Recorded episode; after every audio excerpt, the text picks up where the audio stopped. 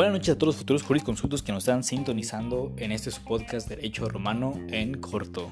Yo soy su amigo Angelito de Ser Augusto y nos encontramos en la última emisión de este podcast.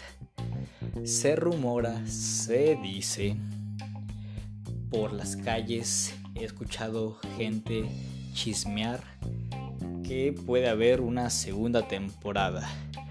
No hay nada firme, no hay nada concreto, no, no les recomendaría que se aferren a esa ilusión de una segunda temporada del podcast, pero por si llegase a ver sería de derecho romano privado, ya que estos dos episodios creo, creo que han sido, este, han sido derecho romano público, entonces los siguientes serán de privado, si es que se llega a armar. Pero bueno, sacudiéndonos la tristeza, botándola, barriéndola, podemos ser objetivos y adentrarnos en los temas de este, su último episodio. ¿Qué vamos a ver en este último episodio? Vamos a ver el matrimonio y el otro tema va a ser la tutela y la curatela. Son temas simples, son temas muy digeribles, chistosos si los comparamos con nuestros tiempos contemporáneos. Pero bueno, ya sin dando preámbulo, tomen sus todas lo más rápido posible porque ya estamos a punto de empezar. Pues bueno, la primera forma de matrimonio es por justas nupcias que Modestino y Ulpiano lo, definían de esta forma. La unión entre un hombre y una mujer con fines de procreación, conforme derechos divinos y humanos, para toda la vida e indisoluble. Ustedes dirán, no que dijiste que los romanos eran gente muy avanzada, que no les importaba si un hombre se juntara con otro hombre, una mujer con otra mujer, cómo es que ahí este Modestino y Ulpiano están diciendo de que nada más un hombre y una mujer con fines de procreación conforme derechos divinos aguanten. Esto nada más es la forma de matrimonio por justas nupcias. Hay otras formas de unión aparte del matrimonio que los romanos entendían como la unión por concubinato, por sineconubio, por contubernio, que lo vamos a ver más adelante, ahorita nada más estamos definiendo el matrimonio por justas nupcias. Pero bueno, vamos a entender también la misma definición de Modestino y Ulpiano. Unión entre hombre y una mujer con fines de procreación. Subrayemos esta última parte, fines de procreación. Nada más un hombre y una mujer pueden procrear, no pueden procrear dos mujeres ni dos hombres, así que por eso el matrimonio nada más va a ser entre un hombre y una mujer. Conforme derechos divinos y humanos, pues sí, Diosito los une y también hay una unión civil para toda la vida e indisoluble. ¿Por qué para toda la vida e indisoluble? En un principio tenemos que borrar, tenemos que deconstruir esta imagen romántica bonita que nos hemos creado, que la sociedad nos ha enseñado del matrimonio, porque si no, no vamos a poder contextualizar completamente esta definición del matrimonio romano por nuestras nupcias. Para empezar, para ellos el matrimonio era la unión de dos capitales fuertes, de dos familias que se unían y multiplicaban sus ganancias, multiplicaban su capital y también eran familias de poderes militares, políticos, sociales muy grandes. Entonces el matrimonio no era más que otra cosa que la forma de dos familias volverse a unas poderosas. Así que por eso tenía que ser para toda la vida e indisoluble, porque no podían salir peleados estos capitales o ahora dame esto porque ya no quiero estar. Entonces por esto tenía que ser para toda la vida e indisoluble. Veremos qué hay formas para hacer el matrimonio, las veremos más adelante, pero aguantemos, que la paciencia nos, nos persine y que la esperación nos carcoma. pues ahora tenemos que mencionar que, que los romanos previo a esta definición eran muy poliamorosos, muy poligámicos. Y esto de la monogamia no es porque quieran ser románticos, bonitos y que sea algo muy ideal como nos los han enseñado y así, sino que es como ya dijimos, dos familias se vuelven más fuertes, entonces pues si salen peleados, ¿cómo se van a repartir este capital ahora y así? Entonces por esto es que la monogamia triunfa esta batalla y se, se vuelve casi una cultura después y luego el cristianismo lo vuelve a casi dogmático, lo vuelve como casi una norma, pero bueno. ¿Qué es el matrimonio? Matrimonio viene de la palabra mater y monos, que mater es madre, monos es una o uno. Lo podemos entender, por ejemplo, monosílaba es que nada más tiene una sílaba. Este, y así, ¿no? Entonces, matrimonios nada más una madre. Una madre que, que una madre que le va a dar a un hombre hijos que estos van a heredar riquezas y poderes. Si podemos entender esta definición, la podemos encontrar machista porque cómo es que a la mujer nada más se le ve como una máquina paridora de niños, ¿no? Entonces, y para beneficio del pater, para que el pater tenga quien heredarle pues todo su dinero. Entonces, en esta definición es que encontramos el origen del matrimonio. ¿Qué requisitos se, se tenían que cumplir para que pudiera realizarse un matrimonio por justas nupcias? ocupaba, ocupaba haber capacidad sexual por ambas partes. Como ya lo entendimos en la definición de Modestino y Ulpiano que decían con fines de procreación, si no podías procrear, pues tampoco podías casarte, si estabas castrado, si naciste estéril, pues no podías casarte por justas nupcias.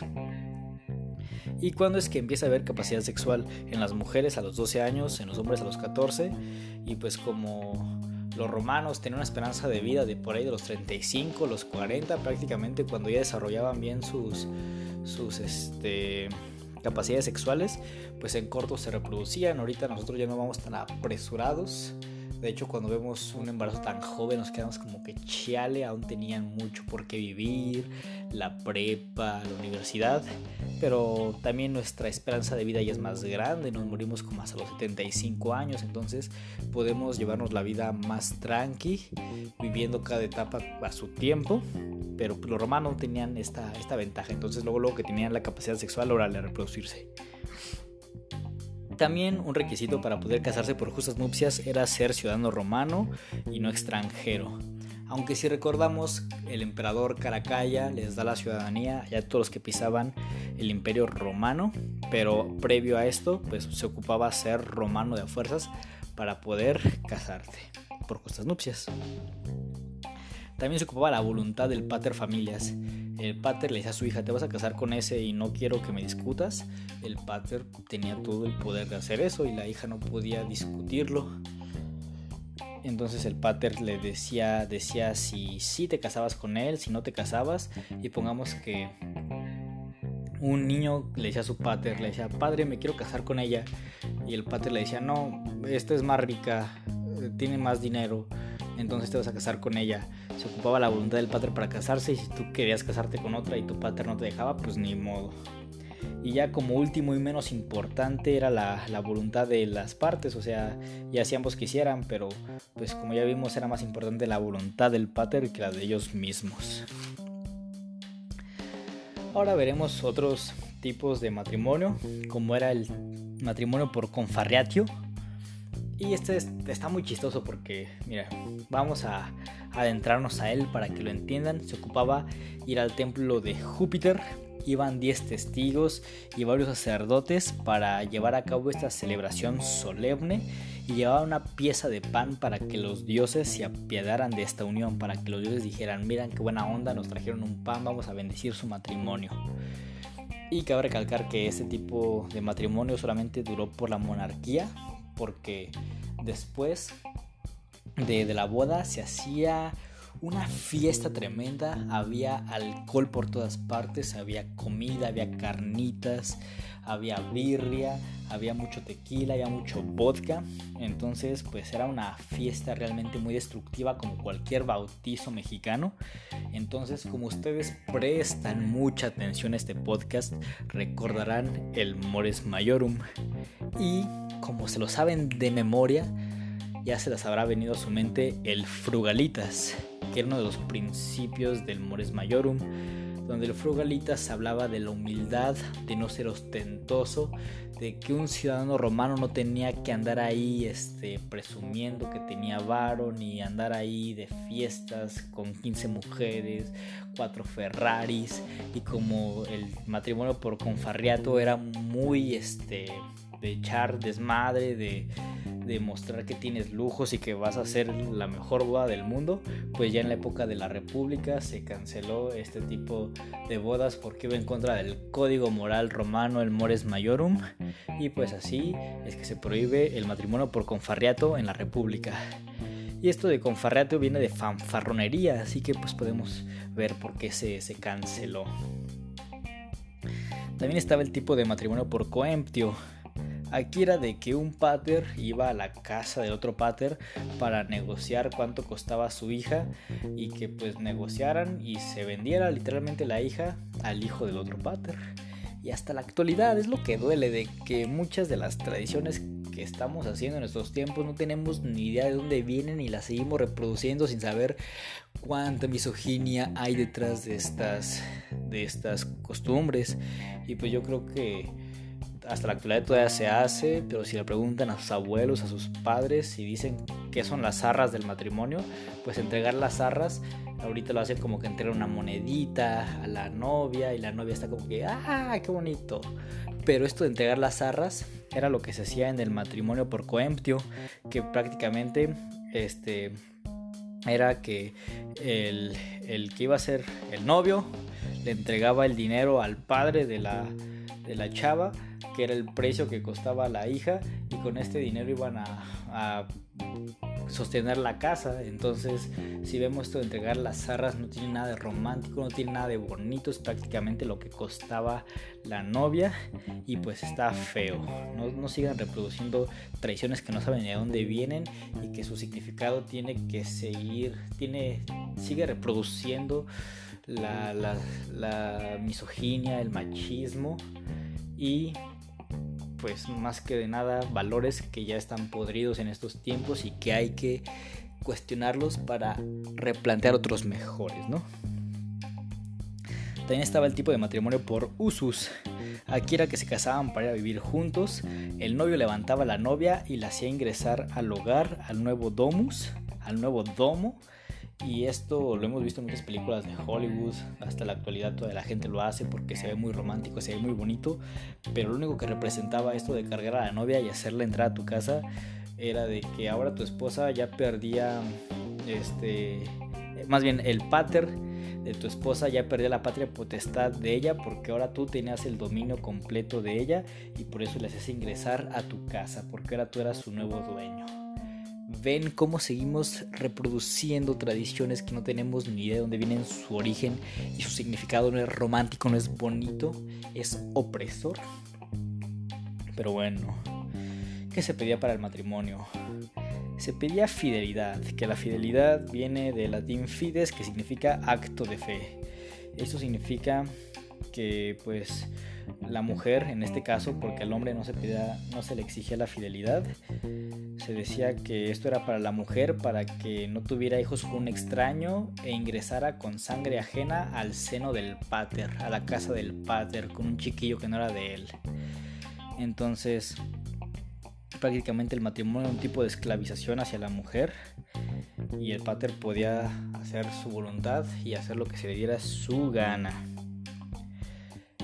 un dato curioso es de que en, Roma se prohibió la prestación de dinero entre cónyuges, ya que dijeron, imagínense de que eh, la esposa le presta tanto valor al esposo, se separan, entonces ella pierde ya su capital, pierde su ingreso, entonces mejor se van a pasar, se van a casar, que diga, por matrimonio con mano o sin mano, que esto es, se van a casar compartiendo bienes bueno, aquí era el pater se quedaba con todos los bienes o cada quien conserva su propio patrimonio. Y, dijeron, ¿es esto o no se pueden prestar dinero? Se deciden casarse compartiendo bienes o cada quien por su lado, pero no se presten dinero. Y había impedimentos matrimoniales. había absolutos y relativos y en los absolutos ya hemos visto esto de que si eras estéril, si eras castrado, pues no puedes casarte porque el fin era reproductivo. También no puedes casarte si eras menor de 14 años en el caso de las mujeres. No, 14 en el caso de los hombres y 12 en las mujeres porque en esta época, en esta parte de la edad, todavía no tienen desarrolladas sus capacidades sexuales, entonces no podían aún contraer matrimonio y también se, se prohibió el matrimonio entre padres e hijos. Los impedimentos relativos era el adulterio, el rapto, y esto del rapto es muy importante mencionarlo porque todavía hay comunidades aquí en México como en Oaxaca, Guerrero, aquí mismo en Michoacán, que el novio secuestra a la novia cuando no le dan permiso de casarse y lo ven muy chistoso, muy romántico pero a los romanos no les parecía nada, nada gracioso esto de ir a secuestrar a la novia, a raptarla, que es muy distinto de secuestrarla, pero ya saben que aquí no, no andamos tan formales. pero bueno, esto del rapto era, era ya una causa de impedimento relativo del matrimonio porque decían, vato, ¿cómo se te ocurre ir a privarle la libertad de una persona? Eh, en contra de ella, tú estás loco, tú estás imbécil, este, ya no te puedes casar. Y pues deberíamos aplicar lo mismo en, pueblos este indígenas, no, no, indígenas, simplemente pueblos aquí en México que, que es muy común, parte de sus tradiciones esto del rapto a la mujer para casarse y que nuestro presidente tanto venera a los pueblos tradicionales, dicen ellos son sabios, ellos saben lo que hacen, tienen autodeterminación, arriba los pueblos, un discurso que suena bonito, pero ¿qué pasa cuando las tradiciones, cuando los pueblos van en contra de los derechos humanos? Ahí qué pasa? No podemos romantizar y decir que los pueblos son sabios porque muchas tradiciones son de este tipo, de, sumisión, de perjuicio. Entonces tenemos que ya dejar al lado este romanticismo, esta óptica que nada más quiere simpatizar con, este sector y que todos digan, ¡uh! Arriba AMLO, ¿no? Pero también, ya volviendo al tema de los impedimentos matrimoniales, también no podías casarte si tenías un trabajo inestable, por ejemplo, si tú eras un gladiador te decían, sabes qué, mejor no te cases porque mañana te puedes morir y el chiste del matrimonio es que dure toda la vida y es indisoluble y si tú te mueres, ¿cómo vas a prometerle esto a la otra persona? Y también si eras soldado te decían esto mismo, mejor no te cases porque te vas a ir de excursión nueve años y no van a poder vivir juntos, entonces no tiene sentido el matrimonio en el que no se van a vivir juntos. Y estos eran los impedimentos absolutos y relativos. Y ya también cuando el cristianismo se volvió la religión oficial de Roma con Teodosio I, ya no dejaron que se casaran entre sujetos de distintas religiones, ya solamente se podían casar cristianos con cristianos. Y ahora hablaremos de formas en las que se podía deshacer el matrimonio.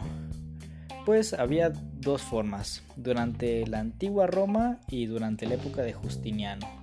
Primero hablaremos de la Roma antigua. Una forma de disolver el matrimonio era por la muerte. Si algún cónyuge moría, pues ya no podía existir el matrimonio, entonces ahí se disolvía. También si entrabas en la, capitus, en la capitas diminutio máxima, que ya hablamos que aquí te vuelven esclavo por haber cometido un delito muy grave o por no haber pagado impuestos, pues te quitaban tu libertad y te volvías un esclavo. Entonces si llegase a pasar eso en tu vida, pues también se disolvía tu matrimonio. También en la capitas diminutio media, este, si recordamos, aquí te quitaban la ciudadanía romana y como recordaremos también como un requisito para casarte era ser ciudadano romano, entonces si no cumplías con esto, pues tampoco podía tu matrimonio seguir a flote y se disolvía. También este otro impedimento para el matrimonio en la Roma antigua era por repudium, por repudio, que algún cónyuge manifestara su, intención de ya no querer seguir con otra persona, pues le decían, pues divórciate ya, ahí, ahí muere. Y está chistoso esto porque en los códigos familiares, civiles, aquí en México tiene muy poco que, hacen, que se han reformado para que ya nada más con la voluntad de una sola parte se disuelva y aquí los romanos 2500 años antes ya lo contemplaban, o sea, con agarrar un libro de derecho romano les aseguro que mejoraría mucho nuestro sistema jurídico actual. Pero bueno, ahora hablaremos de las formas de hacer el matrimonio durante la época de Justiniano. Había una forma de disolverlo por, por mutuo consentimiento, o sea, ambos en buena onda lo platicaban, decía, le decía al vato, ¿sabes qué? Yo ya me estoy viendo con otra, la morra le decía, yo ya me estoy viendo con otro, yo creo que lo mejor para nosotros dos es que ya nos, nos separemos y decían, sí, y ya en buenos tratos acababan, todo de repente se veían como compas y sin odio se iban. También había una forma de disolverlo por culpa de un cónyuge. Esto era de que si alguno de los esposos violaba la ley o le fue infiel al otro o abandonó el hogar, pues se podía disolver el matrimonio, pero tenía que comprobarse todas, todas esas causas.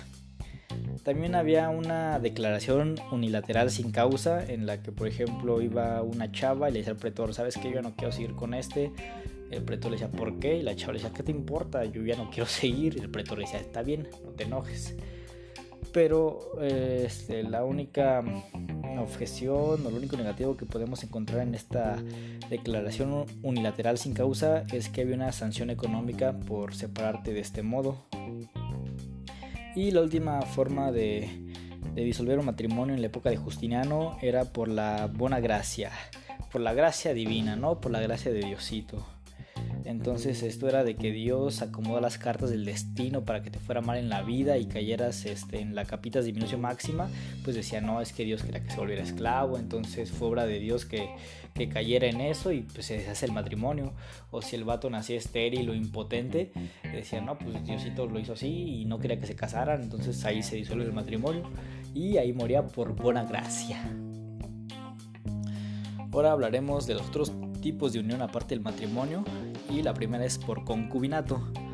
Por concubinato nos referimos a cualquier unión que no cumple los requisitos para hacer matrimonio por justas nupcias, pero que aún así se quisieron juntar.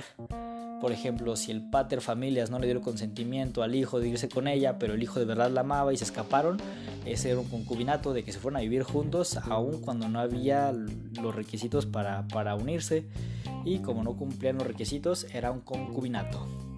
En la actualidad todavía existe esta figura, pero ya es distinta la, definición.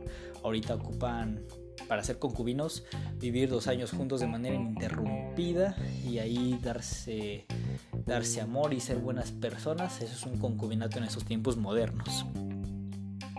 También estaba por sine conubio, que aquí era el matrimonio de romanos con extranjeros como lo recordaremos este, en el caso de Julio César y Cleopatra, de Marco Antonio y Cleopatra también. Entonces, ciudadano romano con ciudadano extranjero. Y está por contubernio. Ahorita en la actualidad, si escuchan la palabra contubernio, quiere decir algo prohibido, algo que no se puede hacer. Entonces, este tipo de unión por contubernio, pues va por esta misma índole, va por este mismo camino de que era algo ilegal, como la unión entre dos esclavos o entre un civil con un esclavo o entre padres e hijos. Entonces pues era una unión ilegal, prohibida. Y con esto acabamos el tipo del el tema del, de los matrimonios y de las uniones. Ahora vamos ya a hablar del último tema que es la tutela y la curatela. ¿Qué era esta tutela y la curatela? Está, está muy bonito este tema porque la tutela era cuando eras un menor de 14 años y mayor de 3 meses que perdiste a tu pater familias y pues ahora tú eras el hombre de la casa, pero como estabas morrillo, pues aún no podías tú cuidar bien tus propios bienes, te podían estafar, te podían ver la cara, entonces se te asignaba un tutor que cuestionara por ti tu patrimonio para que viera que no lo desperdiciaras, que no te estafaran. Y este ahorita vemos cómo se asignaban estos de los de los tutores y los curadores eran lo mismo, pero para gente más grande, para mayores de 14 años y menores de 25. Si veían que ya, ya estaba grande el niño, pero aún no le caía el 20, aún era muy inmaduro, pues le asignaban un curador. Pero si veían que de plano nunca en tu vida te cayó el 20, siempre fuiste un inmaduro, siempre estuviste medio imbécil para las cuentas, para los números, pues el curador se te quedaba para toda la vida había este, distintas formas en las que te podían asignar un tutela, un tutor o un curador. una de ellas era por, por legítimas, que era de que la ley te asignaba quién de tu familia te iba a, tutelar o a curar y después estaban las dativas de que si no había nadie en tu familia, pues el pretor asignaba un tutelar, un curador que pues ahí tuviera buena fama, que fuera un buen hombre, que, no haya sido tachado por infamia. Entonces la ley te daba un, un, tutor, un curador, por eso se llamaban dativas, porque te las te daban a alguien que te cuidara, que te protegiera. Y también estaban las testamentarias, que en el testamento del pater, por ejemplo, decía, si yo llegase a morir, quiero que mi hijo sea, sea este pupilo de tal sujeto que va a ser su tutor o su curador. Y ahí aparecía en el testamento del pater. ¿Y qué se necesitaba para ser tutor o curador? Pues ocupaba ser mayor de 25 años, también ocupaba estar al corriente de todos tus estatutos, que ya los vimos, el status libertatis, el civilatis y el familia. Ocupabas tener los tres bien bonitos, bien intactos, para poder ser alguno de, estos. También no ocupabas haber sido tachado de infamia. Ocupabas tener un patrimonio suficiente porque ocupabas tú en, un principio cuidar el patrimonio del que estuvieras ahí curando o tutelando. Pero imagínate que tú haces ahí mal tus cuentas y le terminas perdiendo dinero, pues tienes que reponérselo. Y esos eran los, los requerimientos para ser tutor y curador. Y pues bueno, esto es todo lo que comprende el primer semestre de Derecho Romano Público. Espero que les haya gustado. Y claramente si quieren la segunda parte del podcast pueden exigírmela, pueden gritarme y decirme, hey Angelito de gusto por favor, es la parte 2. Yo encantado de hacerla. Y pues si, si la suerte quiere, va a haber. Ale mis amigos.